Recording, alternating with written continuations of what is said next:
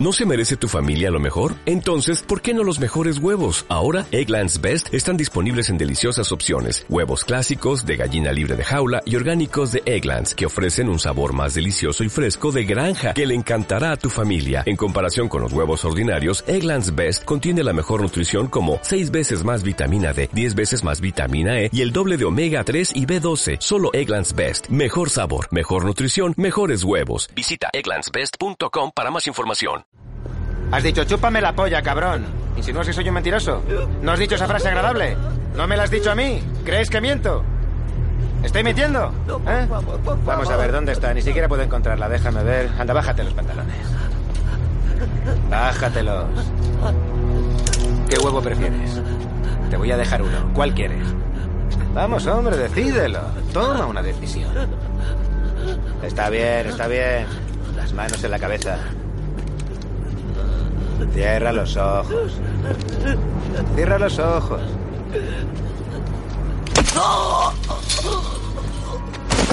Tienes suerte de que tengo cosas más urgentes. Te cortaría la polla y te la metería por ese culo apestoso que tienes. Cabrón. Joder. Estoy seco. Me apetece una cerveza. ¿Y a ti? ¿Quieres una cerveza?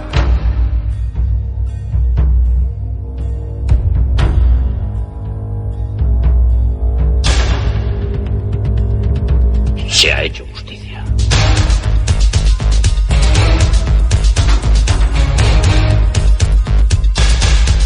El crimen es una plaga y yo soy el remedio.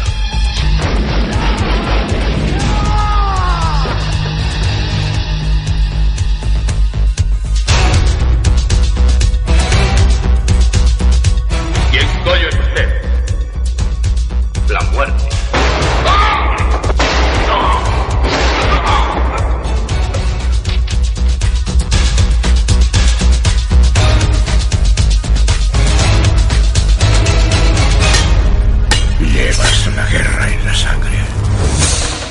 Hey, justicieros y justicieras, ¿qué pasa? Soy Sergio Márquez y esto es Balas y Katanas. Claro que sí. Lo cierto es que me gustaría estar aquí más habitualmente, pero bueno, tenemos cositas que hacer y estamos un poquito como todos, ¿no? Llevamos una vida un poco ajetreada y, nuestros hobbies, que esto no deja de serlo, pues eh, los tenemos que ir eh, eh, haciendo cuando podamos y en el momento que, que, que podamos disponer de algo de tiempo, ¿no? Pero, pero ya os digo que, que la, la intención es continuar siendo un programa no mensual como lo es ahora, sino quincenal, ¿no? Hacer dos al mes más o menos. Pero bueno, poco a poco lo iré consiguiendo, amigos míos. Eh, voy a recordaros las vías de contacto, ya sabéis un poquito la fórmula, así que paso a recordaros las vías de contacto. Tenéis un Twitter que es arroba balascatanas. Tenéis un Facebook que es facebook.com barra balascatanas y un correo electrónico que es balascatanas arroba gmail.com. Ahora también he abierto un perfil de Instagram que desde ahí podéis buscar balascatanas Iré colgando pues eh, eh, mm, fotografías, capturas míticas del cine de acción y de artes marciales y, como no, también los links de, lo, de las descargas de, de, programas que igualmente también en estas redes sociales que os he comentado anteriormente pues colgaré esos links eh, que os llevarán directamente a iBox o a iTunes como vosotros eh, queráis. ¿Qué más comentaros? Pues nada más, simplemente que, como he comentado en las redes sociales, este va a ser un programa de los más crudos, de los más duros que, que he ejecutado eh, desde estos casi siete programas ya que llevamos juntos. Así que amigos, vamos con el sumario y bienvenidos a vuestra cita habitual con el cine de acción y de artes marciales con balas y katanas. Amigos, vamos con el sumario, venga.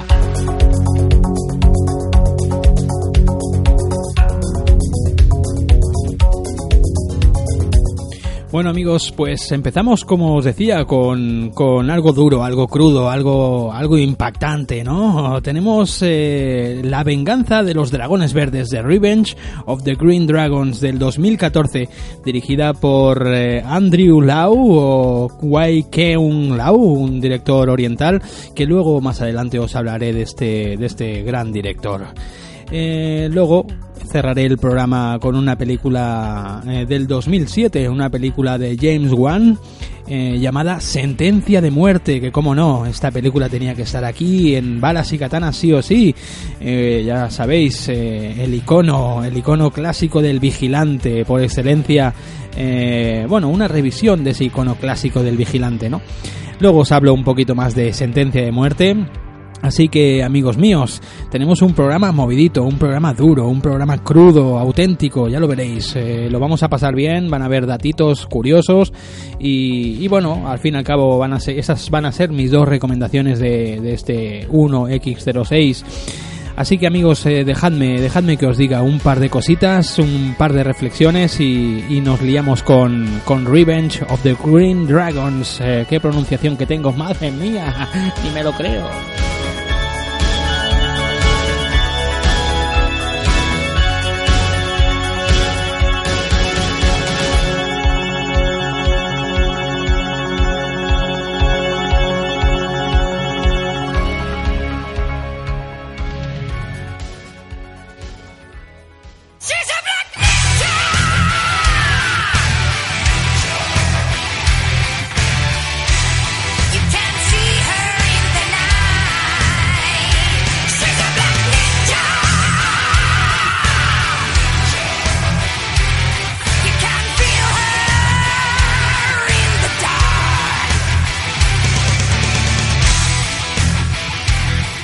Bueno, pues eh, amigos míos, al igual que hice en el programa anterior, eh, antes de meternos en materia, pues me quiero reservar dos o tres minutos, pues de un poco de reflexión o para comentar algún comentario de algún oyente, alguna alguna recomendación, lo que sea, pues lo vamos a hacer en este, en este blanco, antes de, en este blanco, en este alto en el camino, ¿no? Antes de meternos en, en materia, ¿no?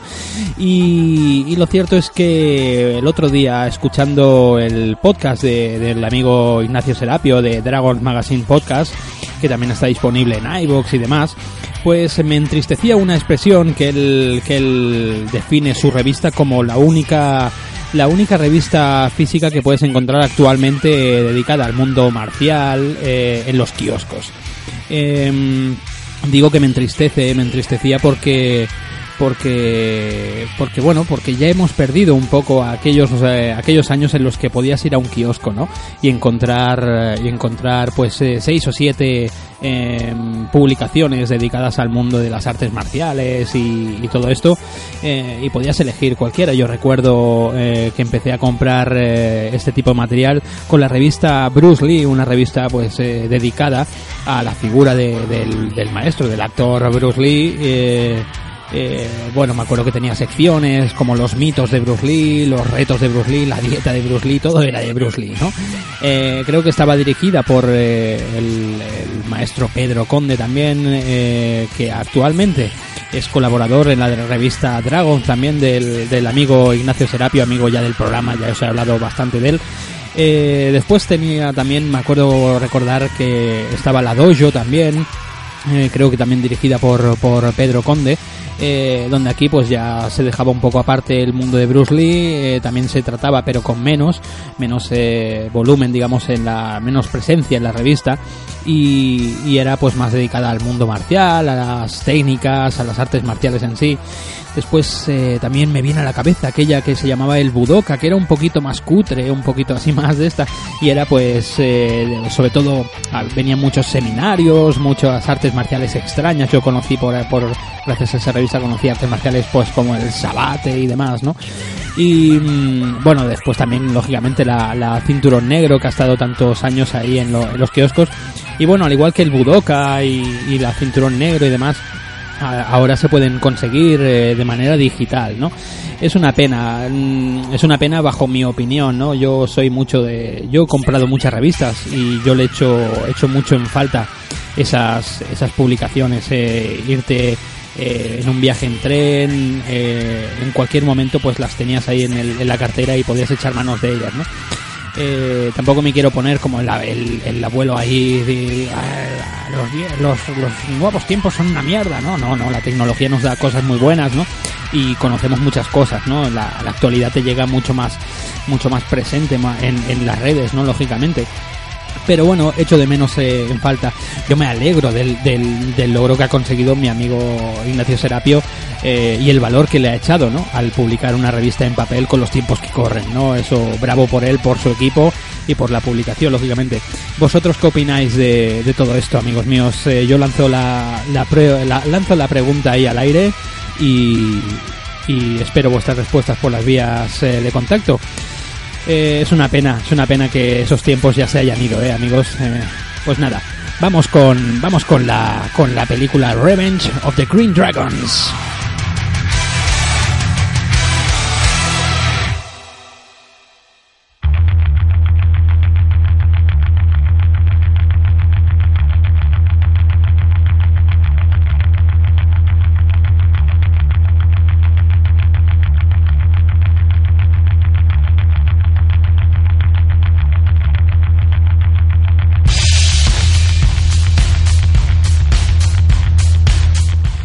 Año 2014 y a las pantallas de casi todo el mundo llega esta Revenge of the Green Dragons, la venganza de los dragones verdes.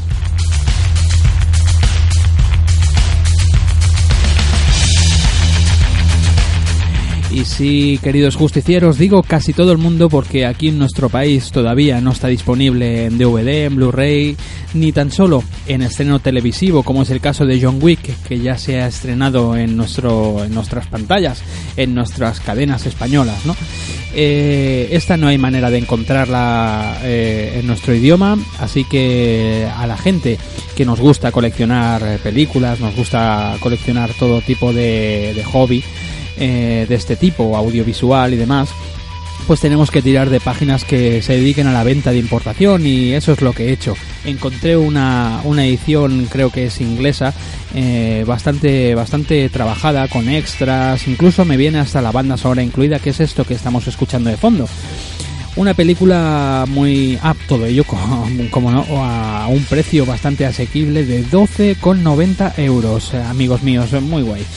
Eh, pues eso, una película producida por Martin Scorsese, uno de los pesos pesados del cine gangsteril, si es que existe ese adjetivo, y una película dirigida por Andrew, Andrew Lau, un director que, que bueno, gracias a que yo estaba mirando una vez eh, en su filmografía, pues vi que esta película la acababa de, la acababa de hacer y desde entonces empecé a buscarla, vi que estaba producida por Scorsese y demás, eh, y así pues al final me hice con ella, la mínima que, que, la, que la vi a la venta, y, nada, ya os digo, una película que me ha sorprendido muy, muy, muy gratamente. Eh, pese a las críticas que corren por internet y demás, ya sabéis que yo las críticas, bueno, cada uno no, no dejan de ser una opinión, ¿no? Eh, cada uno tiene la suya y, yo tengo la mía también. Vamos con los actores.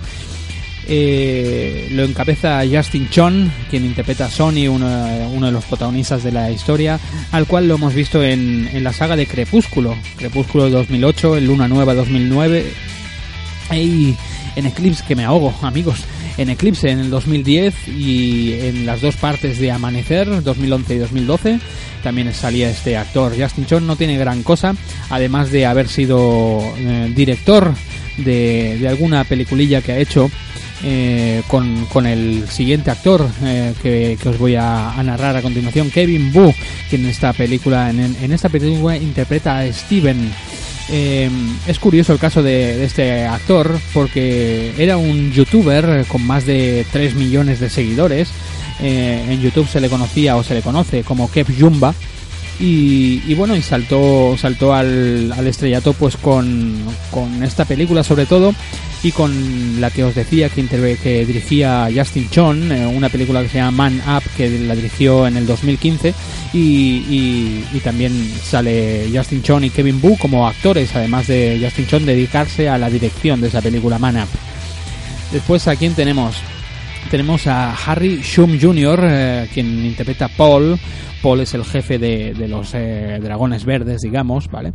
¿Y dónde hemos visto a este actor? La verdad que lo hemos visto en Tigre y Dragón 2, en Sword of Destiny, esa película que se ha estrenado ahora por Netflix y tal. Eh, después en un montón de series, lo hemos visto en Mortal Kombat Legacy, eh, del 2013, lo hemos visto en, en Glee, en Shadowhunters. Después en muchas películas de baile este tipo se ve que es eh, bailarín, se ve que baila muy bien. Lo hemos visto en You Got Surf del 2004, en High School Musical 2, en Step Up 2 The eh, Streets en el 2008. La verdad que lo hace muy bien, lo hace muy bien, además de, de ser bailarín, el tío, no sé, a mí me gusta, interpreta muy bien. Después otro, otro conocido ya por todos nosotros es Ray Liotta. Ray Liotta, pues bueno, ¿dónde lo hemos visto? Lo hemos visto en Copland, lo hemos visto en Narc, en Blow, en John Q, en Nases Calientes, en la segunda parte de Sin City eh, y, como no, en uno de los nuestros del 1990, ¿no? También eh, dirigida por Martin Scorsese, quien os recuerdo que en esta película se encarga de la producción ejecutiva. Eh, esa película, uno de los nuestros, eh, interpretando a ese mafioso, ¿no? a Henry Hill. Pero ya os decía al principio que el peso pesado de esta película, quien hay detrás, es para mí el director, Andrew Lau. Eh, su nombre también acreditado en muchas películas es Wai Keung Lau ¿Y, qué es lo que tiene este hombre? Bueno, pues tiene infinidad, sobre todo la gente que nos, que nos gusta el cine oriental y demás, pues tiene infinidad de películas que muchos de los eh, eh, amantes del cine de Hong Kong pues conocerán, ¿no? Eh, en el 93, por ejemplo, tiene Naked Killer 2, Naked Killer 2, que es la segunda parte de, de, aquella Naked Killer del 1992, donde salía Simon Jam y Ching Mi Yao. Ching Miyao, es curioso ese nombre, porque yo me acuerdo cuando, cuando empecé con el mundillo este de, del, cine de Hong Kong y demás, esta actriz se llamaba Chingami, Chingami Yao, ¿sabes? Y ahora es Ching Miyao. Bueno, es Ching Miyao, vale, perfecto. Pues vaya, vaya aclaración de mierda.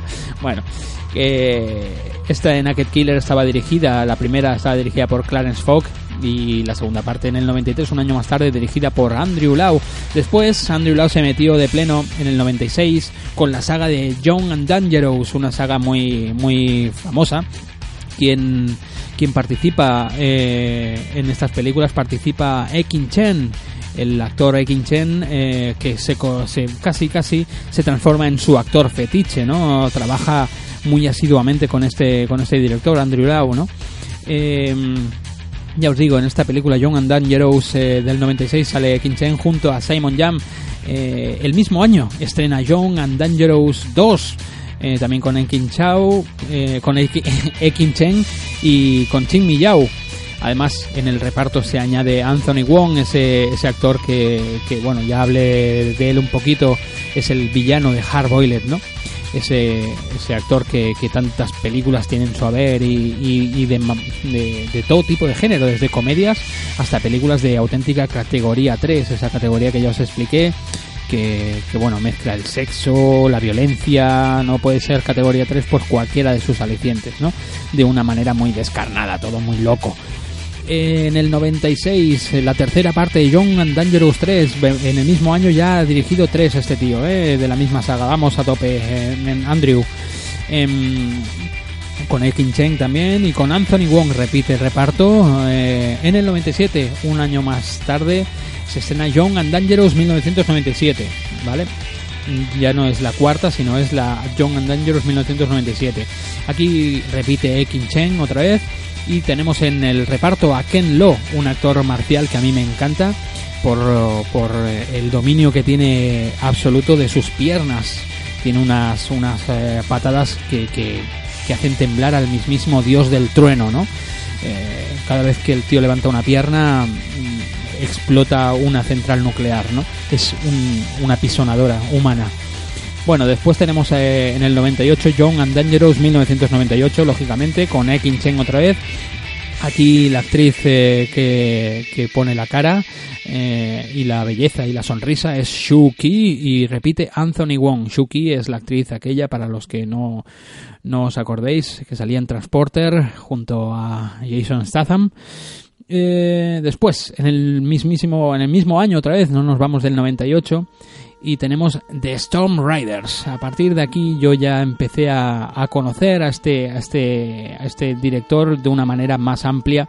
Eh, esta película, Storm Riders, eh, mm, con los actores, eh, tienen en- entre, entre su reparto a Aaron Kwok, otro famoso del cine de Hong Kong, también Ekin Chen, como no, a Shuki, repite otra vez, y os recuerdo que esta Storm Riders, esta película, Está basada en el, en el, en el manga, no manga, ¿eh? manga, que os recuerdo que son los cómics chinos, eh, esos cómics que, bueno, a mí me, apasionan, han llegado muy poquitos aquí en nuestro país, llegó Cyber Weapon Z, eh, de Andy Seto, llegó eh, Tigre Wong, Drunken Fist, de, de Tony Wong creo que era, y, y en castellano poquita cosa más aparte de bueno de los de los eh, aquí mencionados eh, Tigre Dragón ¿no? Eh, Dragon Tiger Gate que eran la reedición de, bueno no reedición sino la continuación de ese Tigre Wong que se reeditó hace años ya aquí en nuestro país no bueno esto, esta película Storm Raider está basada en un manga llamado Fong Wang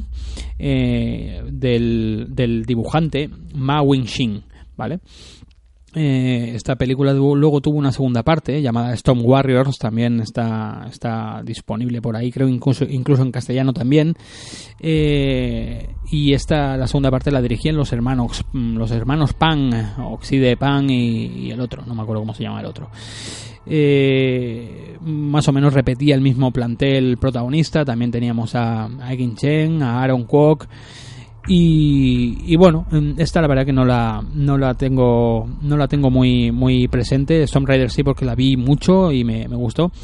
El siguiente año, eh, Andrew Lau dirige en el 1999 a Man Called Hero eh, con Ekin Chen, con Shuki y también basada, basada en un manga de este mismo dibujante Ma Wing-shin eh, y se llamaba, tenía el mismo nombre de, de la película. El manga se llamaba A Man Called Hero también. ¿no? Una película que yo la tengo comprada también de importación y muy- con una estética muy chula también. Eh, tanto esta como la- las de Storm Warriors y Storm Riders eh, tiene una estética así muy, muy.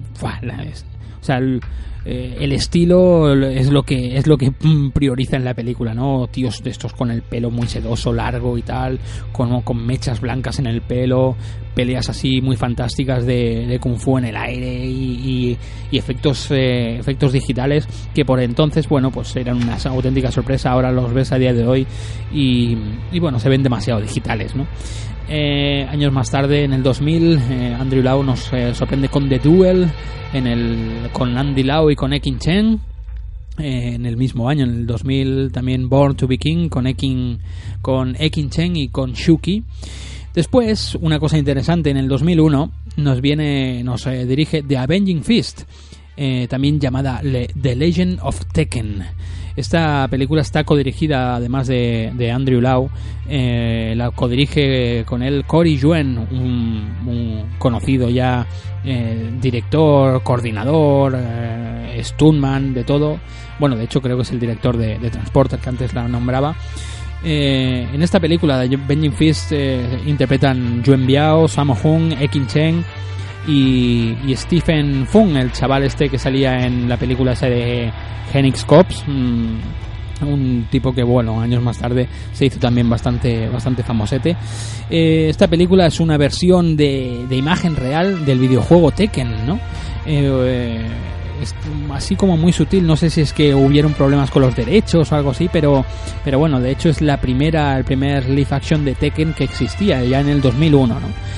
Eh, llegamos al 2002 y aquí es cuando todo el mundo se sube al carro y todo el mundo eh, idolatra esta película y sin saber que detrás de ella está este director Andrew Lau, ¿no? Infernal Infernal Affairs. Eh, ¿Qué os vamos a contar? ¿Qué os voy a contar de Infernal Affairs? Con Andy Lau, con Tony Leung Chihuay, el mismo, el mismo coprotagonista de, de Hard Boiled, ¿no? Con Choi Yun Fat. Anthony Wong también en Hard Boiled, presente aquí. Shaun Yue, quien salía en, en, en la de Dragon Tiger Gate, ese, ese live action también de, de Tigre Wong, como os he comentado antes. Eh, y Eric Sang, Eric Sang también un conocido del cine de Hong Kong. Infernal Affairs, eh, luego contaré un par de, un par de curiosidades de, todo esto, porque hay, hay, hay, algo curioso detrás de todo esto, ¿no? Un en Infernal Affairs, eh, fue, es un antes y un después del cine, del cine de Hong Kong, la verdad que está muy, muy bien. Ahí me gustó mucho, un sorprendente. Después las siguientes partes, en el 2003, Infernal Affairs 2, también dirigida por Andrew Lau, y con Anthony Wong, con Eric Chang también, con Sean Yue, bueno, más o menos repetían el mismo, el mismo eh, plantel de actores. Eh, pero creo recordar que aquí no salía Andy Lau. Bueno, después en el, en el 2000, en, la, siguiente parte, eh, siguiente parte, 2004 creo que era, Infernal Affairs 3, que en esta sí que repiten, repiten los mismos actores de la primera. Andy Lau, Tony Long Chihuahua, Anthony Wong, demás, ¿vale? Después en el 2005, Initial D, una película también eh, protagonizada por Sean Yue, eh, con Jai Chow, con Anthony Wong otra vez. La verdad que es un tipo, es un director que se codea siempre con más o menos ¿no? el mismo grupo de actores, ¿no? Y son, son actores de primera, lo cierto es, eh, se ha dicho, o sea, se ha dicho, ¿no? Que, que son actoracos de primera, ¿no? Eh, esta película también un live action de un manga, esta vez un manga, un cómic japonés, eh, el escrito, bueno, dibujado por eh, Suichi Shigeno. Ese que también, bueno, yo la película esta la vi, la vi, me, me gustó bastante, era curioso como, eh, creo que era de un chico que tenía que repartir como tofu, ¿no? A unas, a una, por, por una especie de bosque de y el tío iba con un, con un coche, iba toda pastilla, ¿sabes? Como era muy monótono y tal, se sabía el recorrido de memoria. Y bueno, después se mete en tema de carreras clandestinas y demás, y el tío, claro, eh, como está harto de repartir tofu por allí, pues el tío es un máquina, ¿no? Eh, está, está divertida también.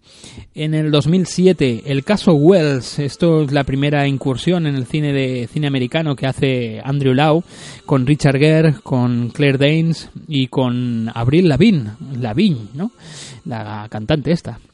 Eh, una película que, bueno, yo la vi en su tiempo, es un thriller así de un tío que vigila a posibles pederastas y demás, y, y bueno, asesinos de niños y no sé qué, ¿no? Y bueno, está, está curiosa, la verdad que está, está bien, no pasa de eso. Año 2010, amigos míos, una de las películas que a mí me... de, la, de, la, horneada de cine Hong Kong nuevo que nos ha llegado, una de las que más me han sorprendido, ¿vale? Legend of the Feast, The Return of the Chen Zhen. Eh, con un Donnie Yen sorprendente, con Shuki, Anthony Wong, Shaun Yue otra vez, y bueno, esta película, para el que no lo sepa, es una revisión actual del personaje que, que hizo famoso eh, Bruce Lee, ¿no? En la serie aquella de Green Hornet, ¿no?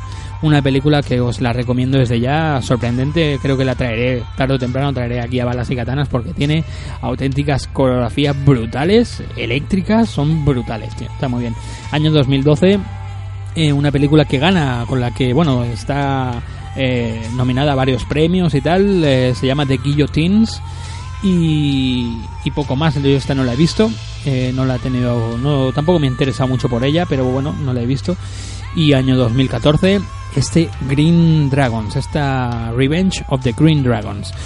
Eh, como veis, Andrew, Andrew Lau es un, es un director que ha estado ahí desde, desde los años, desde el principio de los años 90, dándonos eh, películas pues bastante, bastante eh, importantes dentro de lo que es el cine de acción de Hong Kong, ¿no?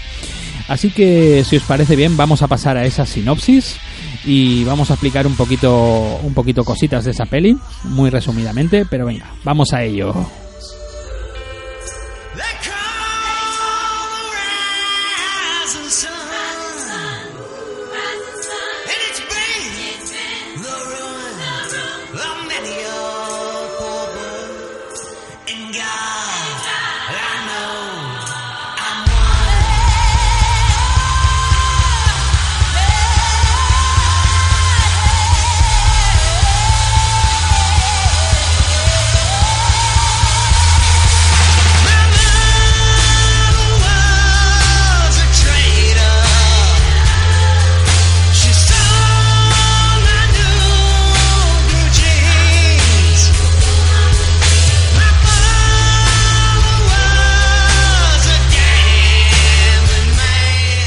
Esta versión que suena en la película también, House of the Rising Sun, una versión bastante, bastante guapa, la verdad que está muy, muy guay, muy guay.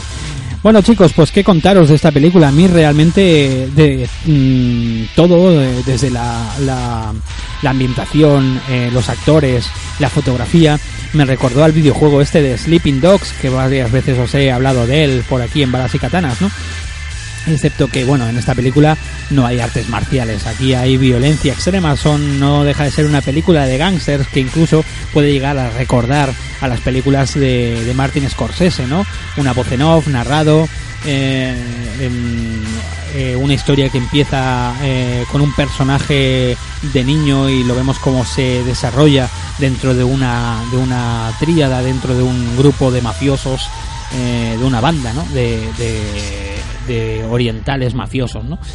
Mm, Nos explica la historia de, de, de Sunny y de Steven, dos niños que, que bueno, que, que se conocen por porque uno de ellos, eh, Sony, es, eh, es incorporado en, en, en, la familia de manera obligatoria casi eh, por una mafia de, de, gente que se dedica al tráfico humano, ¿no? Eh, a hacerla, a meter de manera ilegal, pues mmm, orientales, gente, gente de, de, otros países y a trabajar, los meten como, como mano de obra, ¿no?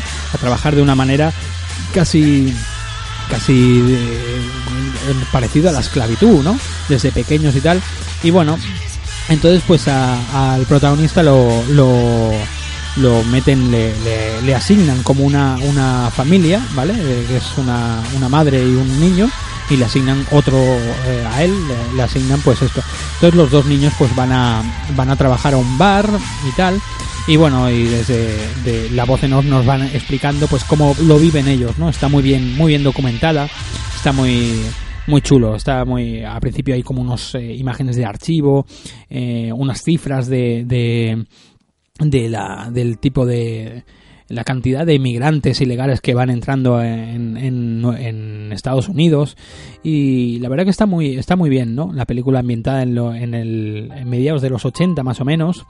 Eh, vemos como los niños no Sunny Sunny Sony y Steven pues se van se van abriendo camino en, en el en, bueno en la vida no en la vida cotidiana pues claro ellos pobres con la inocencia de un niño no ven lo que lo que sucede a su alrededor.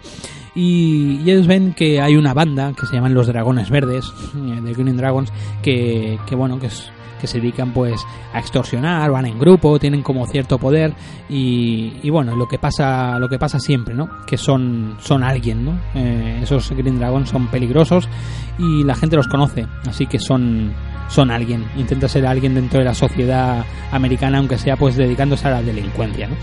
Bueno, eh, van creciendo los niños, tienen uno de ellos tiene una una una prueba como de incorporación a los dragones verdes, ¿no? Y, y, bueno, esta escena es como empieza, por ejemplo, es, es brutal, ¿vale? Es brutal, es como una, un bautizo, ¿no? Para, para incorporarse y el bautizo no es más que ejecutar a alguien que, a la banda no le conviene, ¿no? En este caso es un tipo, tipo mayor y tal, y, y, choca ver al niño, ¿no? Con la pistola y tal, y bueno, esa escena es, es memorable. A mí, me, a mí yo con esa escena ya me quedé me quedé enganchadísimo. Todo ello está explicado con una narrativa muy guapa, eh, un ritmo un ritmo muy muy muy frenético con la música queda perfecta la música todo muy crudo muy duro muy no es bonito o sea no tú no ves una fotografía bonita lo ves todo como muy sucio una realidad chunga no de, de, eh, de los de los inmigrantes orientales ahí en, en San Francisco que, que ocurre no y demás y, está está muy está muy bien no bueno lo, hay como una elipsis luego hay como una elipsis de tiempo y tal y ya vemos a los niños que son mayores y bueno entonces, bueno, ya están como más compenetrados con la banda. Eh, los dos eh, funcionan muy bien en la banda, tienen mucho, tienen mucho renombre entre ellos, hasta el punto que hasta los mismo, la misma policía, pues llega a saber de ellos, ¿no? Llama la atención hasta de la policía, ¿no? De lo bien que, que, actúan estos, estos, estos dos chavales, ¿no? bueno, pues eh, ocurren varia, varios sucesos así bastante, bastante eh, funestos, bastante fúnebres, ¿no?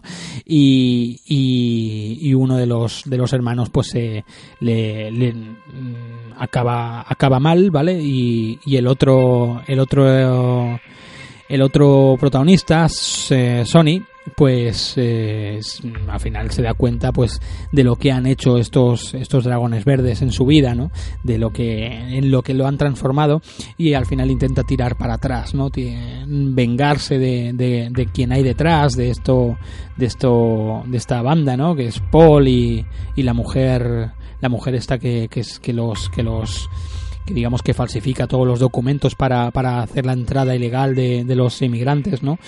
Y, y bueno, entonces él se intenta vengar de la, de la mujer y del, y del jefe, de Paul. Y, y, bueno, tiene un final, la película tiene un final pues que, que es muy sorprendente y, y, que a mí me dejó, me dejó eh, no, no voy a decir buen gusto de buen sabor de boca, de boca, ¿no? Como suelo decir, pero pero porque el, final no es no es bonito de ver pero pero es un peliculón ya os digo. Acaba la película de una manera muy muy guay. No os quiero desvelar nada no os voy a desvelar eh, más cosas sobre la trama más o menos esta es la sinopsis. Los dos chicos bueno pues una voz en off que va explicando pues eh, pues todo cómo, cómo actúa la banda y tal. De hecho al principio hay una, una escena de qué tipos de bandas tienen como rivales. Está muy bien muy bien explicado. De hecho me recordó un poquito a la película aquella de Empire de, John Leguizamo mmm, donde cada zona estaba eh, regía una, una banda y tal y está muy bien, muy bien encarada la película, la verdad que, que, en ese aspecto me, me gusta mucho, ¿no? Eh, mm, pues hasta aquí la sinopsis, no os voy a contar nada más, eh, ya os digo, os tenéis que hacer con ella, tenéis que hacer con ella y, verla vosotros mismos, ¿no? Por otra parte también, luego están los policías, que os he dicho, uno de los policías es eh, Ray Liotta, eh, que bueno, a mí me ha, decepcionado un poco esta, esta aparición ahí, pero bueno, yo creo que es un poco como, como incluso un autoguiño a, esta película de uno de los nuestros, al estar ahí la producción de, Scorsese detrás y tal, yo creo que es como una especie de guiño, ¿no? Eh, a uno de los nuestros, ¿no? Eh, me gusta más, lógicamente, no se puede comparar, es un ambiente totalmente diferente, me gusta más uno de los nuestros, es más, más cara, es una película mucho más, más completa en todos sus aspectos, en personajes y todo, pero esta está muy bien, esta está, tiene el rollo urbano, el rollo mafioso, eh, bandas eh, callejeras orientales y tal, está muy, muy divertida, la verdad que a mí me ha, gustado mucho la película. Vamos con si os parece, vamos con, con, datos, datillos que tengo curiosos y demás, y luego ya pasamos a lo mejor y lo peor de la película, ¿vale? Venga, vamos a ello.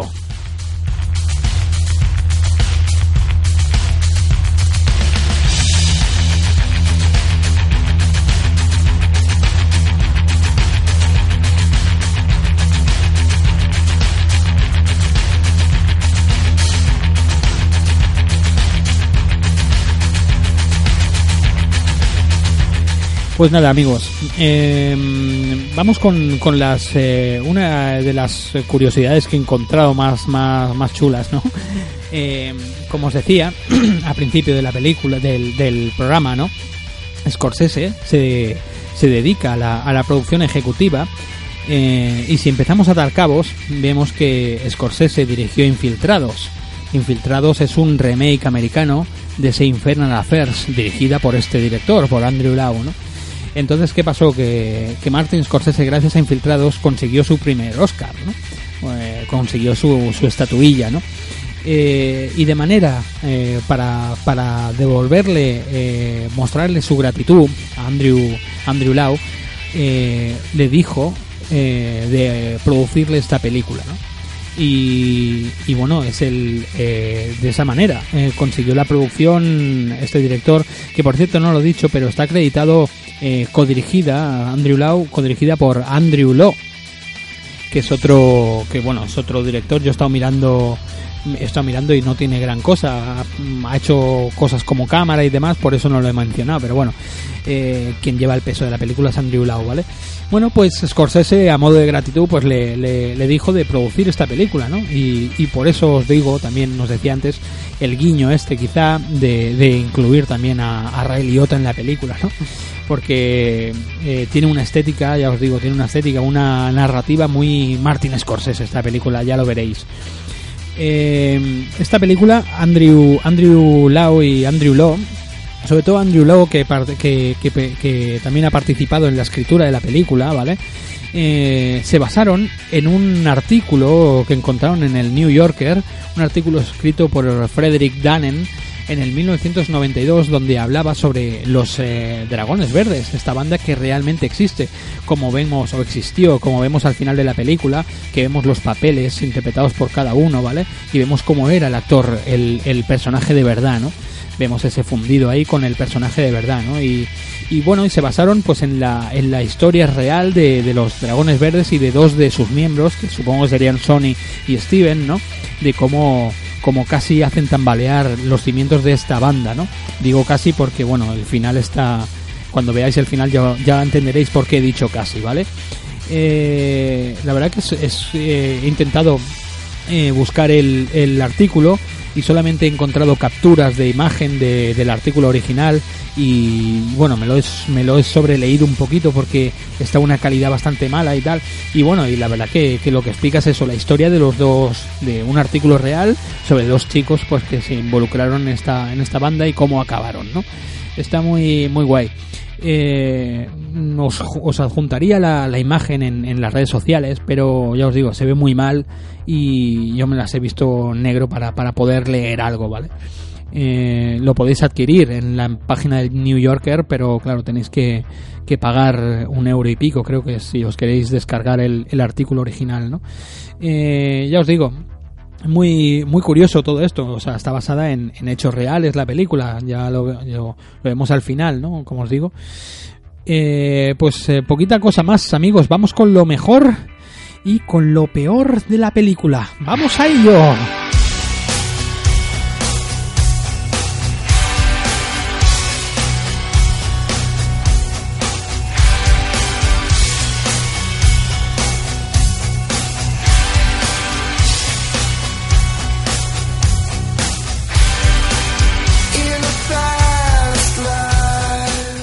Muy bien amigos, vamos con lo, con lo peor primero, más que nada para no dejar, eh, no acabar eh, de hablar de esta película y dejaros con un mal sabor de boca.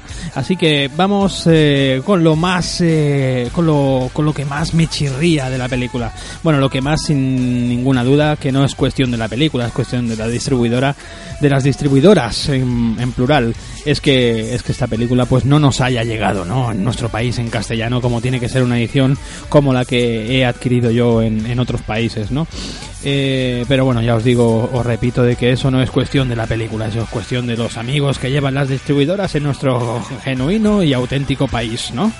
Después otra cosa que me ha chirriado es el, el papel, el papel casi anecdótico, casi decorativo de Ray Liotta en esta película, ¿no? Yo creo que mm, lo, lo incluyeron en una, en una en una de esas sesiones eh, nocturnas que tendrían el director con el productor, ¿no? Con Scorsese diría, "Eh, venga, vamos a hacer una peli tipo uno de los nuestros. Y otro diría, sí, venga, y metemos a Ray Liotta. Y dice, que no, ¿a que no hay huevos? ¿A que no hay huevos? Que sí, coño. Y bueno, y lo metieron, ¿no? Eh, es hace de, ya os digo, hace un policía que va investigando pues el tema de las bandas, el tema de, de, los dos, eh, de, de Sony y de Steven en, en, la, en la banda de los Green de los Dragones Verdes, de los Green Dragons, ¿no?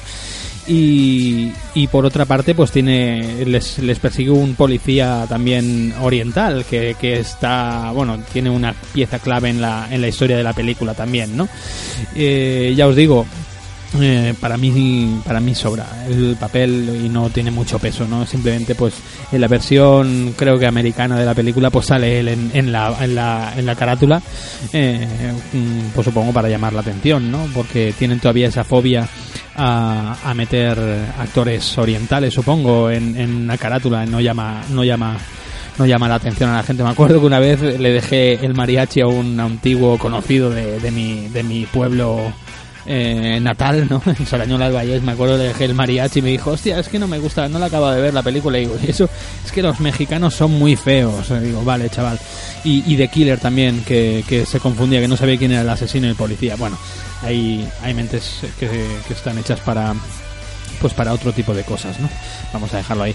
Después, eh, ya por último, lo, lo que no me, no me ha acabado de hacer mucho es que conforme se va desenlazando la película, eh, si estás eh, por los detalles y bueno, sobre todo pues por el título, ¿no? De la película, la venganza, ¿no? De los dragones verdes, eh, pues puedes intuir ese, ese giro final que hay, ¿no? Puedes intuir, en los últimos compases de la película, puedes intuir más o menos lo que, lo que va a pasar. Pero bueno, es una sensación que he tenido yo, no sé si a vosotros os pasará cuando la veáis, pero a mí me, me pasó eso. Yo dije, hostia, esto va a ir por ahí, y efectivamente iba por ahí. Vamos con lo mejor. Lo mejor para mí, bueno, hay muchas cosas, ¿vale? Por ejemplo, la escena de presentación que os he dicho antes de las bandas, ¿no? Eh, Están en el sur, tenemos a los eh, mm, dragones blancos, no sé qué, ¿no? A los leones blancos, de los tigres blancos o algo así. Coreanos, unos maricas, no sé qué, ¿no? en, el, en el oeste tenemos a tal, ¿no? Bueno, eso está muy guapo, el montaje y tal, como te lo cuentan, está, está muy chulo, ¿no? Después me, me, encantó, bueno, ya os digo, todo, me gusta mucho el ritmo que tiene, cómo, cómo eh, utilizan la música, eh, con el montaje picado que tienen según qué escenas, ¿no? Está muy bien trabajada, la verdad. La acción cruda que tiene la película me gusta. Tiros en la cara, atravesadas de mm, balazos que atraviesan del pecho hasta la espalda, ¿sabes? Que dices, madre mía, tío, está, está muy bien, ¿no? Después me, me gusta mucho la información real que tiene esta película que ha adquirido. De hecho, hay una hay un, detalle, un detalle eh, al principio cuando los niños están trabajando en el bar, ¿no? En el, bar, no, en el restaurante este, que hay un momento que, que dice el, el, encargado del, del restaurante, dice, se ve un plano de un tío echando dos cucharadas de como de algo, de, un, de un polvo blanco en las, en las verduras que está haciendo en el wok, ¿no? Y el tío le dice, dos cucharadas, échale, dos cucharadas, ya sabes, eh, no más, no más de dos cucharadas, ¿no? De, de G, de, de GMS. Y yo digo, hostia, GMS, ¿no? ¿Esto, ¿Esto qué es? Bueno, GMS era una, es un potenciador alimenticio, ¿vale? Que, que bueno, se hizo muy, muy famoso por allá por los años 90, eh, sobre todo en los restaurantes que se abrieron en Estados Unidos. Eh, un potenciador que, que bueno, elevaba los sabores y, y, y, tenían ese gusto eh, característico, ¿no? Las comidas orientales, sobre todo en Estados Unidos, ya os digo, ¿no? Bueno, se descubrió que este, que este potenciador, si abusabas de él, como muchos restaurantes abusaban, pues causaba un, un bueno, pues una, una, especie de síntomas de, de, enfermedad, ¿vale? Que se le llamó el síntoma de, los síntomas del restaurante chino. Así es como se le, se le conoce a este, a este, a a este mal, ¿no? A esta enfermedad, ¿no? Eh, causa dolores de cabeza, vómitos, inflamación de, de, de los órganos intestinales y demás, ¿no? Pues sí, sí, hasta, hasta ese punto llega la información, ¿no? Llega la documentación de esta película. Está muy bien, eso me, me gusta mucho. Y después ya para acabar me encanta la escena de, del trabajo de, digamos, de, de bautizo, ¿no? Que, que tiene que tiene Steven, ¿no? En, eh, para entrar en los en los dragones verdes, ¿no? Le, le, le dan una le dan una, un, un, encargo, le hacen un encargo, le dan un arma y tiene que matar a un tipo, pues que se ve que le está tocando la moral a, Paul, ¿no? Al dueño, al jefe de los dragones verdes. Y entonces el niño pues se cuela en el, en una casa donde están jugando a, al, al domino este oriental, ¿no? El domino este chino. Y, y, tiene que matar a un tipo, ¿no? Y, y entonces pues se, se pone, se pone delante de él, ¿no? Y saca el arma y el tipo se lo queda mirando como diciendo esto, ¿qué hace el niñato este? Eh, lárgate por ahí y le, y le, tira las fichas o le hace así, no sé qué. Y el, y el niño pues dispara, ¿no? Con tan mala suerte de que el arma se le encasquilla, ¿no? Y, y le, y le, y le pegan una, le pegan una hostia, le pegan un golpe al tipo y lo tiran, ¿no? Pero vemos que Sony, su hermano, ¿no? Eh, le persigue, ¿no? Le persigue, le va siguiendo y, entonces cuando llega Sony coge el arma, la desencasquilla y ejecuta al tío, ¿no? Sony ejecuta al tipo, este lo, se lo carga, ¿no? Entonces la voz en off dice que, que Paul siempre les dice que cuando entras en una sala siempre tienes que tener un plan B por si, por si no funciona tu, tu, tu manera de, de actuar, ¿no? Por tu manera de ejecutar al, al objetivo, ¿no? Eh, y entonces dice Sony con la voz, dice, yo soy el, su plan B, ¿no? Yo, soy- yo he sido su plan B, ¿no? Es bestial, ¿no? Porque representa que son que, que Paul, el dueño, el jefe de los dragón, dragones verdes, pues ya lo envía detrás como diciendo si no lo mata o si o si no, no esto, ejecútalo tú, ¿no? Y por eso eso está guapísimo, ¿no? Y bueno, y cuando lo mata, Sony dice, ya se forma parte de los dragones verdes, ¿no? Y dice, somos los dragones verdes, ¿no? Vamos a escuchar esa escena porque es, es brutal, vamos a verla.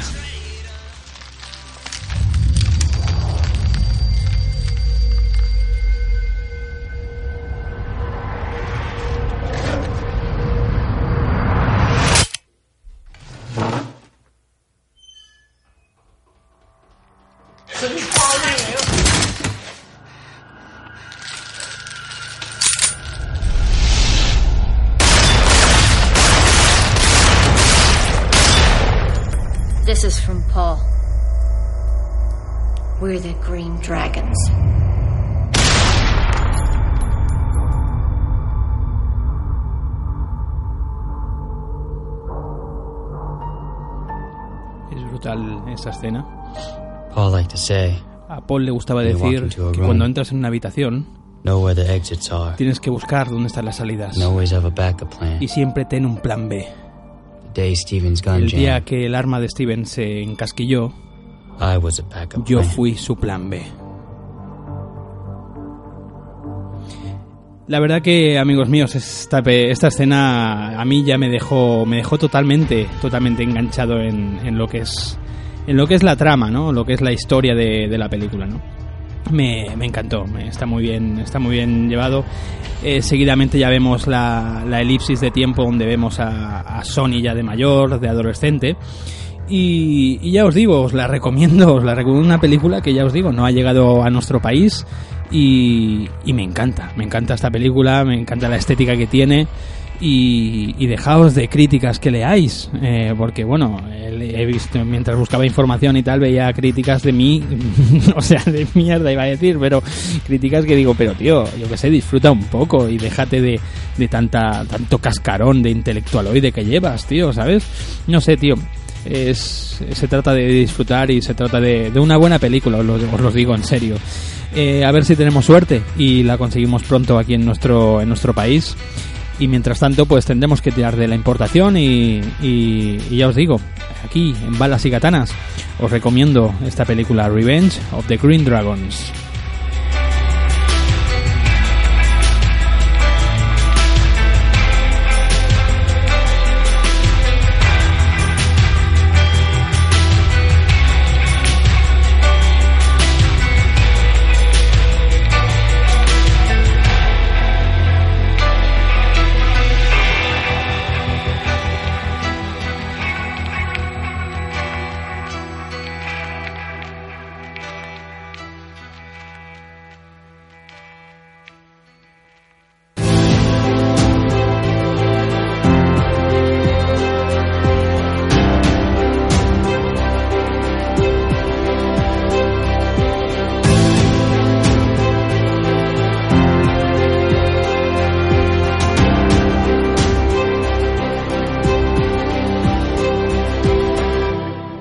Ocurra intentar huir de nosotros. Porque tengo seis amiguitas. Y todas corren más a prisa que tú.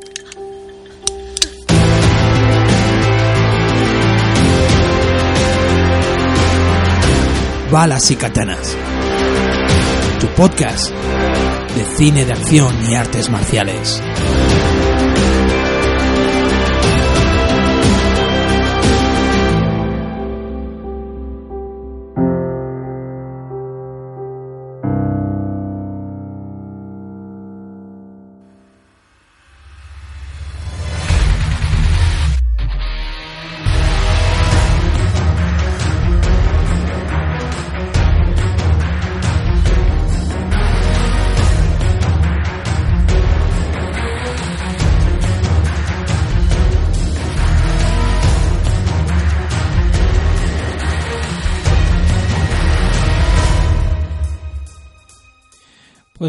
Vamos amigos míos, eh, queridos justicieros y justicieras, vamos a hablar sobre Sentencia de Muerte, una película del año 2007. eh, una película dirigida por James Wan, eh, del cual hablaremos ahora, ahora después, pero vamos, vamos sin más dilación, vamos a, a lo que, al plot, ¿no? Al casting de, de actores que, que tiene esta película, ¿no? Bueno, Principalmente vemos a Kevin Bacon eh, eh, haciendo el papel protagonista de, esta película. Kevin Bacon, ¿dónde lo hemos visto? Lo hemos visto en Footloose, eh, esa famosa película de, de, los años 80, en 1984 concretamente. Después lo vimos en, en Sleepers, por ejemplo, también aparece. En del 96, Sleepers, después Línea Mortal en el 1990. Mystic River ya en el 2003 y después lo vimos en El hombre sin sombra del 2000, esa película que a mí personalmente me encantó, dirigida por Paul Verhoeven, ¿no? Eh, ¿Qué pasaría, no? Si, si aprovechamos eh, de manera positiva el hecho de ser invisibles, ¿no?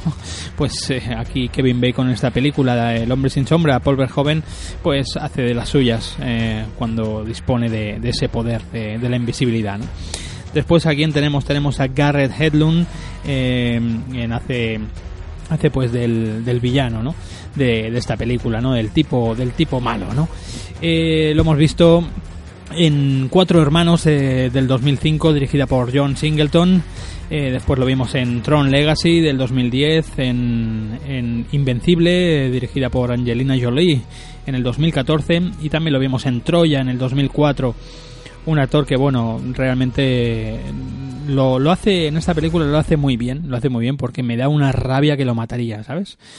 Eh, ¿Qué más? Tenemos a Kelly Preston, tenemos una actriz aquí eh, bastante, bastante ochentera, una actriz que, que ya os digo, eh, tiene, tiene en su haber un montón de películas. De hecho, de una de ellas hablamos aquí en anteriores programas. En, en, el, en concreto, en el programa de que hablamos de Al filo de la medianoche del 1983 aparece también Kelly Preston, esa película junto a Charles Bronson. ¿no? Después, eh, también del 83 eh, aparecía en Christine, dirigida por John Carpenter en el 85, esa película que, que todos vimos en el videoclub, la, la, teníamos ahí, pero nadie alquilábamos, ¿no? Admiradora secreta del 1985-85, como he dicho, eh, protagonizada por C, C. Thomas Howell, salía Fred Ward también, y el, el, el adolescente de aquella época que estaba de moda, Corey Haim, ¿no? Después teníamos también a, eh, la ve veíamos a Kelly Preston en SOS Equipo Azul del 1986 junto a Kate Capshaw y, y, a, y a, también salía un súper joven, ¿no? eh, Joaquín Phoenix también. Una película que yo me acuerdo que la publicidad hizo, hizo que, que yo a día de hoy me acuerdo de esa película porque el tráiler que daban en las pantallas de, de, la televisión era muy pesado, era SOS Equipo Azul, no sé qué, no sé cuánto, SOS Equipo Azul, no sé qué, SOS Equipo Azul, y te repetían el puto título de, de la película, te lo repetían pues en 30 segundos o a lo mejor te lo repetían 10 veces, ¿no? Estabas durmiendo y, gritándole eso, ¿no? A, tu hermano, SOS Equipo Azul, ¿eh? Eh, realmente se llamaba Space Camp esa película, ¿no?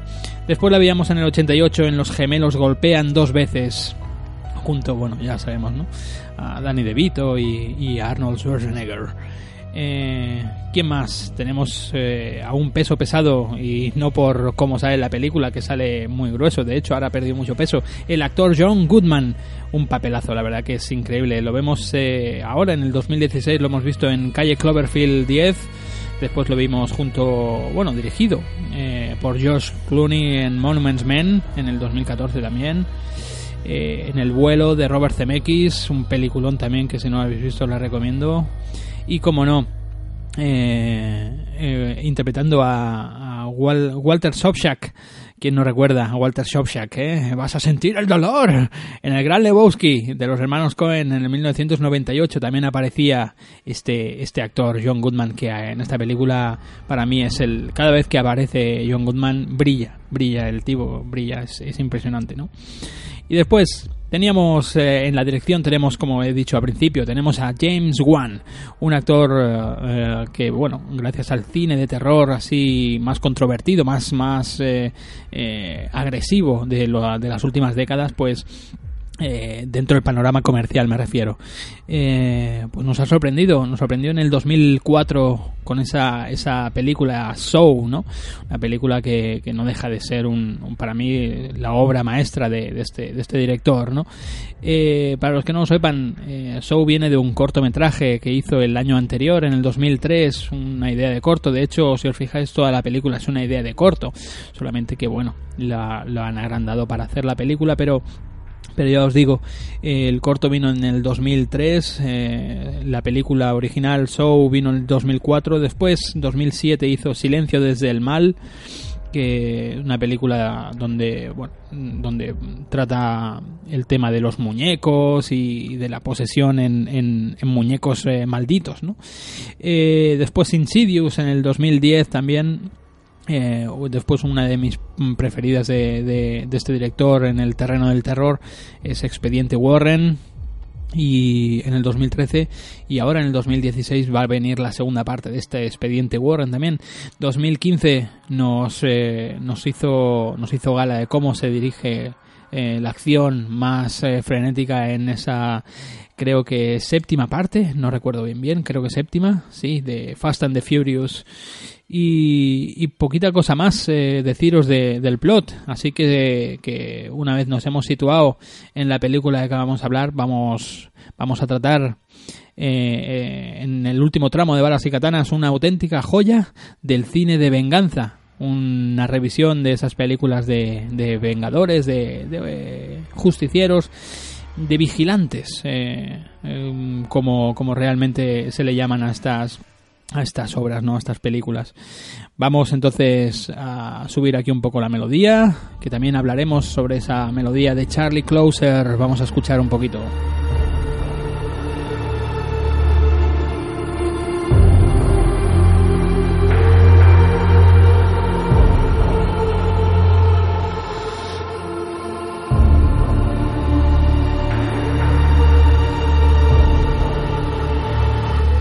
Estos, estos acordes como que me- se, me, se me queda la lengua atrás y todo, ¿no? me queda, se me queda la, la boca helada de escuchar estos acordes compuestos por Charlie Closer, ¿no? Ex miembro de los Nine Inch Nails, ¿no? Y, y que tanto ha trabajado junto a este, a este director, James Wan. La verdad que los dos son bastante oscuros en el terreno artístico, ¿no? Uno con, con las cámaras y el otro pues con los sintetizadores e instrumentos, ¿no? Eh, eh, ¿qué, ha, qué ha hecho este, este compositor? Eh, pues ha hecho casi toda la saga de Show. Después también escuchábamos algunas piezas de él en, en algunos acordes de él, ¿no? en Resident Evil Extinción. Volvió a repetir en Silencio desde el Mal con James Wan y, en The Collection también aparecen, aparece la, la obra de, de Charlie Closer, ¿no? La verdad que es eh, acompaña a la perfección la fuerza cuando tiene que darle y, y la y el drama cuando se lo tiene que aplicar también en esta en esta película, ¿no? Pues nada, ¿de qué va de qué va esta película? Vamos a hacer una pequeña sinopsis muy muy rapidita, muy rapidita. Es eh, no deja de ser esto una, una revisión de, de, de la de la novela de Brian Garfield, ¿no? Donde está donde están sacadas todas las la bueno sobre todo la primera parte de la saga de, de Charles Bronson no de Death Wish luego hablaré un poquito eh, pues nada es un- una familia eh, con dos hijos que viven felizmente y una noche pues deciden decide el, hijo uno de los hijos decide acompañar decide mm, que el, pa- el padre le lleve a un partido que tienen a las afueras de la ciudad partido de, de hockey creo recordar o no me acuerdo de qué es creo que sí es de hockey. Y, y bueno paran ya a la vuelta del partido, lo disfrutan mucho y tal, y a la vuelta del partido, pues paran en una estación de servicio, con la mala suerte de que en ese momento entran una banda, una banda de, de, de criminales, eh, así se ha dicho, ¿no? Y, y bueno, entran con la excusa de, de, de atracar la gasolinera, pero, pero, pero en la huida, mm, acaban con la vida de- del, del hijo de, Kevin Bacon, ¿no? Del, del protagonista, ¿no? Eh, a partir de entonces eh, la familia se destroza, la familia está caída totalmente en, la, en, el, en el disgusto, ¿no? En la, en la tristeza y, y entonces, bueno, eh, el padre, ¿no? Kevin Bacon tiene que ir a declarar y a, y a decir pues quién, quién mató a su, a su hijo, ¿no? Eh, bueno, le, lo, lo, lo reconoce, digamos, lo, lo, lo identifica, ¿no? La identificación estas típicas y entonces pues lo someten a, lo someten a, a juicio, ¿no? En ese momento, bueno, hablan con el abogado y demás, y entonces le, le, comenta de que, de que, bueno, que dadas las pruebas y dadas la situación que era de noche, que igual no podrían haber visto bien, bien la cara del, del asesino de su hijo, pues que como mucho le caerían cinco años, como mucho, y que y que y que con comportándose bien pues y que igual esos cinco años quedan en tres o algo así en una reducción de, de la pena no y Kevin Bacon se queda el, el, padre se queda como asombrado no diciendo vaya vaya justicia no esto es injusto o sea la justicia no tendría que ser injusta por eso se llama justicia ¿no? Eh, entonces, pues cuando en el, en el juicio, cuando tiene que declarar contra, contra el asesino de su hijo, ¿no?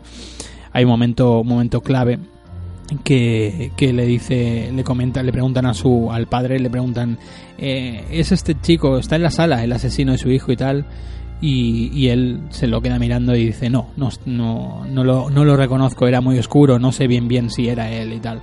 Total, que lo dejan en libertad. Eh, todo esto es un plan, un plan que ha tramado el padre pues para tomarse la venganza por su, por su mano, ¿no? A partir de aquí pues empiezan una serie de, de pesquisas y de, y de y de investigaciones por parte del padre, va mirando con quién se junta, quién es el jefe de la banda, eh, le, le, acaban diciendo de que, de que bueno, su hijo fue víctima de un bautizo, como en la anterior película, ¿no? Un bautizo para integrar a alguien nuevo en la banda, ¿no? Y tenían que matar a un inocente, en este caso fue su hijo, ¿no? Y, y bueno, pues, pues la película transcurre así. Hay una policía también que, que va, va investigando los asesinatos porque, claro, los miembros de la banda van cayendo en, por, por, obra de, de, de, de, Kevin Bacon, ¿no? Del padre de, del chico al que matan, ¿no?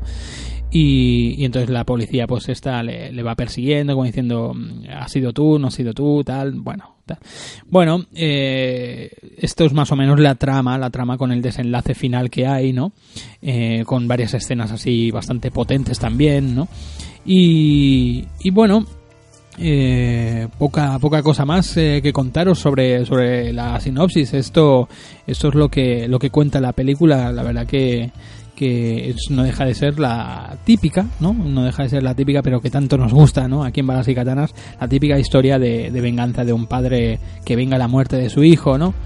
Eh, bueno, mmm, no quiero desvelar nada, pero uh, no es solamente de su hijo. Luego, cuando, cuando, conforme van transcurriendo los sucesos, ¿no? Pues vemos que, que, que, que la banda esta, pues al final descubren, descubren dónde vive el, el padre, el padre de, del chico este al que mataron, y matan a su otro hermano y a la mujer.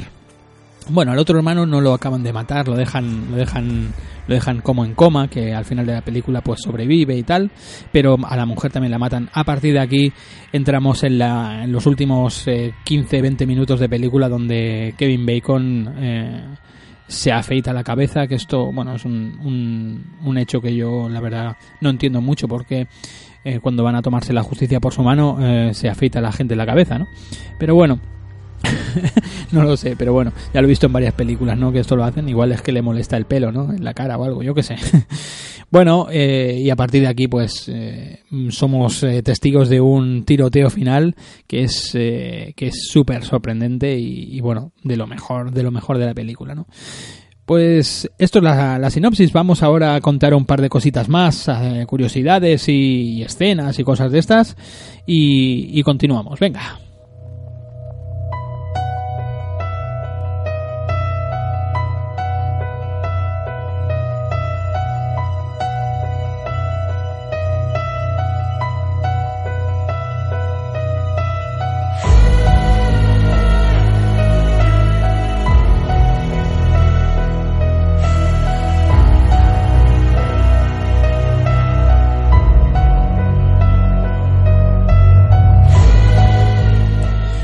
Pues eh, lo cierto que la música es, es impresionante. Charlie Close se lo, se lo ocurrió mucho en esta, en esta película, ¿no?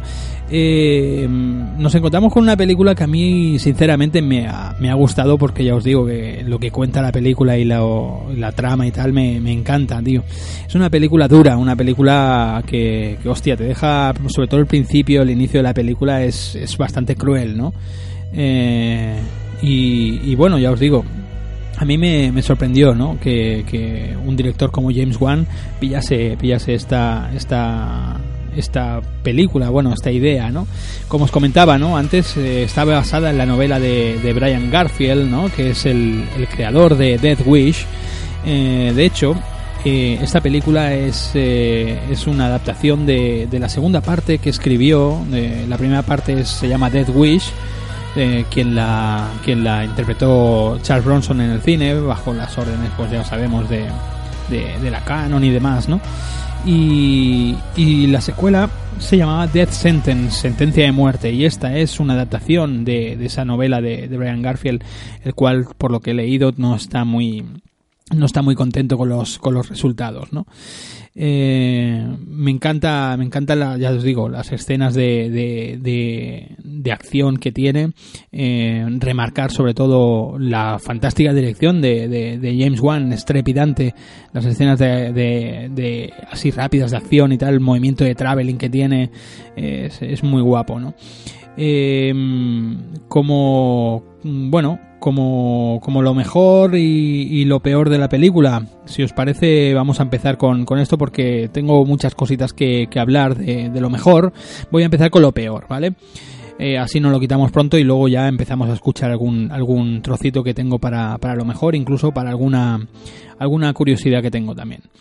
Lo peor eh, para mí es, eh, bueno, sobre todo el papel de la, de la policía el papel de la policía esta me, me la verdad que es mm, parecido al policía que interpreta Ray Liotta en, en Revenge of the Green Dragons pues aquí todavía peor porque es que mm, parece hay momentos que me que parece idiota la, la, la policía no eh, mm, las evidencias son tan claras y la tía todavía se lo piensa. Pues claro que ha sido el padre, ostras, ¿no?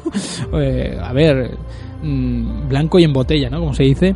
Eh, joder, acaban de asesinar a un, a un miembro de una banda. Eh, un sospechoso es el padre. El padre aparece con una venda en la mano después de, de cortarse con el cuchillo al cual lo, lo ejecuta y tal. Joder, mmm, madre mía, ¿no? Pero bueno, aparte de eso, de, del papel de la policía, también no me gusta una película que es tan cruel y tan tan de esto tan tan dura no tan directa tan violenta y tal que el plano final mmm, cuando los dos eh, el padre y el y, y, el y el malo digamos de la película eh, Garrett Edlund aparecen se sientan no en una especie de iglesia se sientan en, en como en una en un banco y tal y, el, el, padre saca una pistola y le dice estás listo y tal, ¿no? Y bueno, ahí vemos que no, no pasa nada. Y ya vemos con el con, vemos al padre saliendo de la igle, de, del sitio este de la iglesia esta rara no a mí eh, me quedo con las ganas de ver morir al tipo este. Eh, qué queréis que os diga no el espectador llega un momento que, que va, va por esta esta pirámide de, de, de violencia y, y, y demás que que quieres ver morir a ese tío, ¿no? Lo, es, un malvado, ¿no? Y, no, y no te lo muestran, ¿no? Eh, lo, no sé, no, no, lo, muestran como, como lo mata, ¿no? Yo quería ver explotar su cabeza, ¿no? Y no, no lo vemos, ¿no? Pero bueno, pues estos dos puntos son un poco lo, peor para mí de, de la película, ¿no? Eh, vamos con vamos con lo mejor, vamos con lo mejor. Eh, para mí lo mejor es la interpretación de, Kevin Bacon. Hace un hace un gran papel el tío. La verdad que se lo se lo ocurra, ¿no? Está está muy bien. Los momentos de drama, los momentos de violencia que pone el tío unas caras como diciendo, pero qué estoy haciendo, ¿no? Realmente el, el no es un vemos como el aprendizaje, ¿no? del, del, del del papel de, Kevin Bacon, ¿no? Como va asumiendo que, en lo que se está transformando, ¿no? Y, y, la, como os decía, ¿no? Los últimos 20 minutos del final, esa transformación total que hasta se, se, se afeita el pelo y, y, tal, ¿no? Con lo cual puede llegar a recordar, ¿no? A, a ciertas películas que hemos visto todos, ¿vale? Eh, otra cosa que me ha gustado mucho es pues eso, ¿no? Como ya he dicho antes, que sea una revisión actual de, del Paul Kersey de Death Wish, ¿no? Eh, me mola que, que hayan este tipo de ideas todavía, ¿no? Bueno, todavía en el 2007 fue el último resquicio que teníamos, ¿no? Luego esta película de... Un día haremos un especial de, de Vigilantes, ¿no?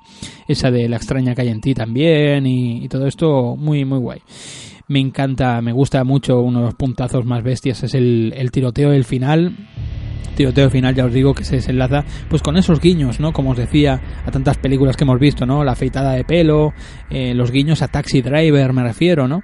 Eh, el tiro, el tiro que le vuela, le vuela los dedos al, al malo, ¿no? Eh, el, disparo que le dan por detrás a él en el cuello y se lo tapa como, como el, el, papel que interpreta Robert De Niro, ¿no? Después me acuerdo que había otra parodia, bueno, no parodia, eh, otra, otra película que, que, tomaba mucho de, que bebía mucho de Taxi Driver, que era una película oriental llamada Nobody's Hero, eh, también un, un, final de este, de este calibre también ahí, un, una masacre brutal, ¿no? Eh, después ya os digo, como os decía antes, una de las cosas que más me gusta es la dirección de James Wan, ¿no? Los trabajos que hace, sobre todo con el traveling, ¿no? En la escena, por ejemplo, del parking, ahí ese trabajo es increíble, ¿no? Eh, como, como vamos viendo la acción en varios niveles del parking, ¿no? Kevin Bacon va por el tercer piso y los enemigos lo, lo persiguen, que van subiendo por el segundo y vemos como la cámara se acerca al precipicio, boom, y sube para arriba, ¿no? Sin que haya un corte de escena ni nada, ¿no? Está, está muy, muy guapo, ¿no? Después, como, como ya os decía, ¿no? Eh, los diálogos de, de, John Goodman. Cada vez que, que, sale John Goodman es, es impresionante, ¿no? Vamos a escuchar uno, uno de sus diálogos que, que son, son brillantes. Vamos a escuchar el momento en el que se presenta Kevin Bacon para comprarle armas a, al, John, al papel que interpreta John Goodman, ¿no? Quien nos enteramos al final de la película que es el padre del malo y tal, y es un, un traficante de armas, un vendedor de armas y tal, ¿no? Vamos a escuchar ese momento que es bestial, vamos. ¿Eres el cabrón que va detrás de mi hijo Billy?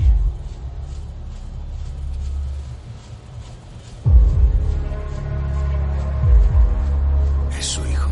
Entonces eres el cabrón que mató a Joe, ¿no es así? Mataste a mi Benjamín. Y ahora vas a por Billy, ¿verdad? Sí. Voy a por él. Billy no es asunto mío. Nada de lo que haga es asunto mío. Así que, si alguien tiene que hacer pagar a alguien por algo para sentirse mejor, Billy es quien debe pagar. Mata a ese llorica de mierda. No creas que me vas a amargar el puto día. De padre a padre. No me lo cuentes. Solo ve y hazlo. Dios sabe que he sido paciente. Además, eres un cliente de los buenos.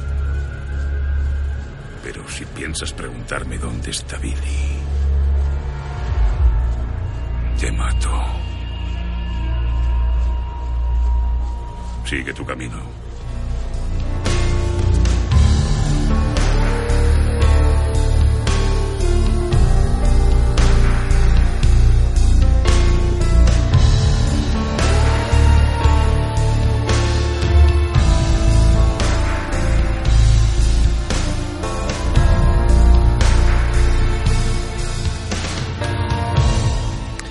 Pues la verdad que, que, la escena la escena es demasiado. Lo cierto es que los dos actores se, se salen en este momento, ¿no? Eh, Kevin Bacon, por ejemplo, la actuación, el rictus que pone en la cara y tal, como se lo, se lo está mirando, ¿no? Ese momento que, que están los dos padres, ¿no? los dos padres, uno, uno, uno delante del otro, ¿no? Y piensas que, que va a pasar, que va a pasar algo muy, muy burro, ¿no? Y, y, el papel de John Goodman no eh, te sorprende con ese con ese diálogo no ese ese momento eh, que, que, tira por tierra pues todo el amor fraternal que, que, se pueden se pueden tener los dos eh, lo, bueno el padre y el hijo no de John Goodman y, y el y el tipo de la, de la banda este no eh, Garrett Hedlund que no me sale el nombre Garrett Hedlund no eh, la verdad que está plagado, está plagado de, diálogos, está plagado de, cosas eh, este momento, el momento, el momento del, del, enfrentamiento de los dos padres es demasiado, me encanta. Y ahora vamos a escuchar otro momento que me, que me gusta mucho, casi casi un poquito antes de esta escena, que, que bueno, lo, lo, voy a poner entero, pero sobre todo quiero que os quedéis con, sobre todo con la, la primera frase, ¿vale? Que luego os voy a comentar algo sobre, vamos a empezar a hablar eh, de las curiosidades y vamos a empezar con esa y vamos a escuchar el, el diálogo que os digo. Venga. Bueno. No parece que tengas miedo. El miedo es para el enemigo.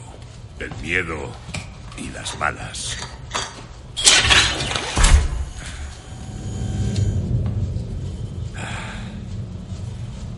Un montón de balas. Aquí tienes al rey de los cabrones. Una 357. Garantiza la desaparición de la cabeza. Es toda una belleza. Además, tienes la 45 estándar. Tamaño grande. Como puedes ver, todo un arsenal. Y tienes al rey de la destrucción. Medio cañón, espada justiciera. Llévate a esta hijoputa Tierra Santa y montate tu cruzada. Cualquiera de estas armas hará que te sientas mejor sobre lo que te está preocupando.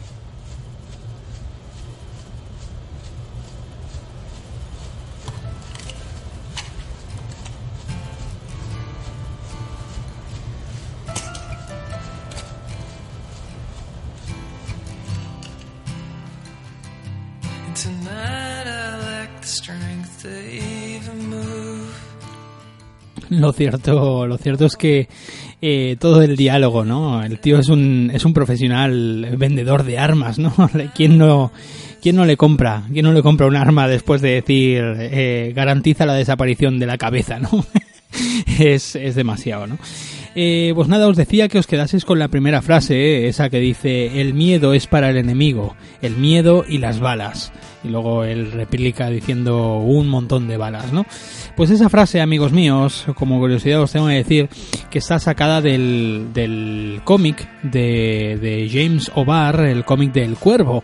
Es uno de los momentos que James O'Barr escribe, escribe pues eh, para para, para para darle profundidad al papel de, del cuervo en el en ese en ese cómic no eh, está está muy está muy bien no pillado todo esto las referencias que tiene y tal no Después, otra, otra curiosidad es que cuando en la guarida de, de, del, del, hijo, de su hijo y tal, cuando luego viene él a, allí a, el padre viene, viene a decirle pues que, que el tipo este va por él y que no sé qué, ¿no? Y, y, cuando está allí Garrett, Garrett Hedlund está en, en el, con una especie de parking o de no sé qué, vemos al fondo, vemos al fondo un graffiti, un graffiti con la cara de, de Jigsaw de, de Soul, ¿no? El, el muñeco de, de, de Soul, ¿no? El, el autoguiño que se hace, ¿no? James Wan en, en, esa, en ese momento, ¿no? Está, está todo, todo muy curioso. Pues nada, amigos, eh, esto ha sido esto ha sido todo. Esto ha sido sentencia de muerte. La verdad que una película que ya os digo no deja no deja indiferente. Mucha mucha gente la ha puesto la puso en su momento pues a caer de un burro pero bueno ya nada me sorprende en este mundo no eh, así que yo yo os digo que os recomiendo que, que, que le deis un tiento y que la disfrutéis y que la veáis pues como una película una película más de, de, de estas que tanto nos gustan, ¿no? Eh, yo creo que si esta película llega a llegar, eh, nos llega a, a, llegar en, lo, en, la época de los 80, muchos de nosotros habríamos, eh, habríamos enloquecido, ¿no? Habríamos eh, crecido con eh, el germen de la pasión por el cine de acción mucho más potenciado de lo que, de lo que muchos lo tienen, ¿no? Pues nada, amigos, esto es sentencia de muerte y, vamos a vamos a acabar vamos a acabar este 1x06 de balas y katanas. Venga, amigos, vamos a ello.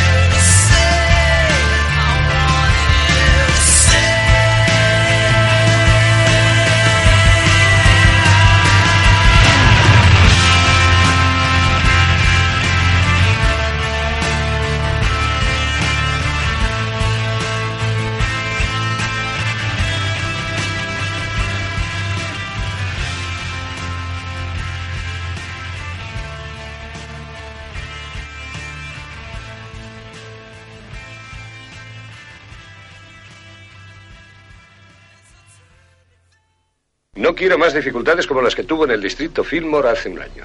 ¿Entendido? Esa es mi política. Sí, pero cuando un hombre acosa a una mujer con la intención de violarla, yo mato al hombre. Esa es mi política.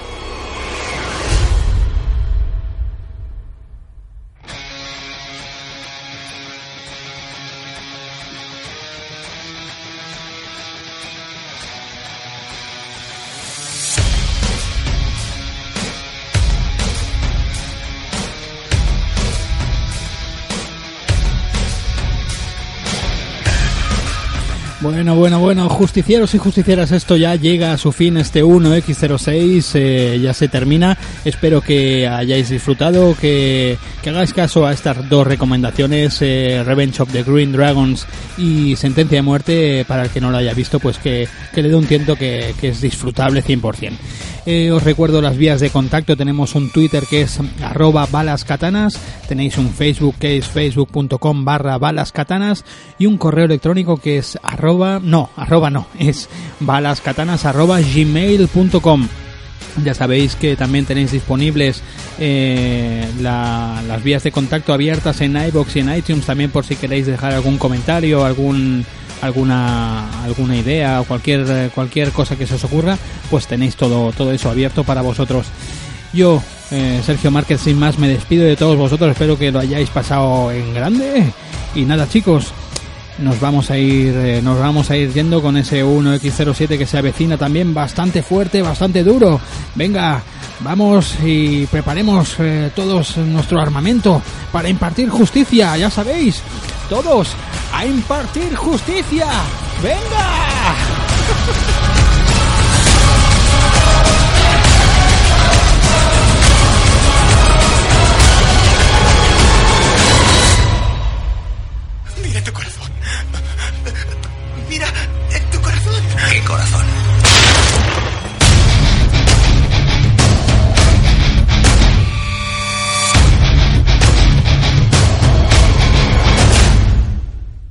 Ve con Dios y ese saco lleno de armas.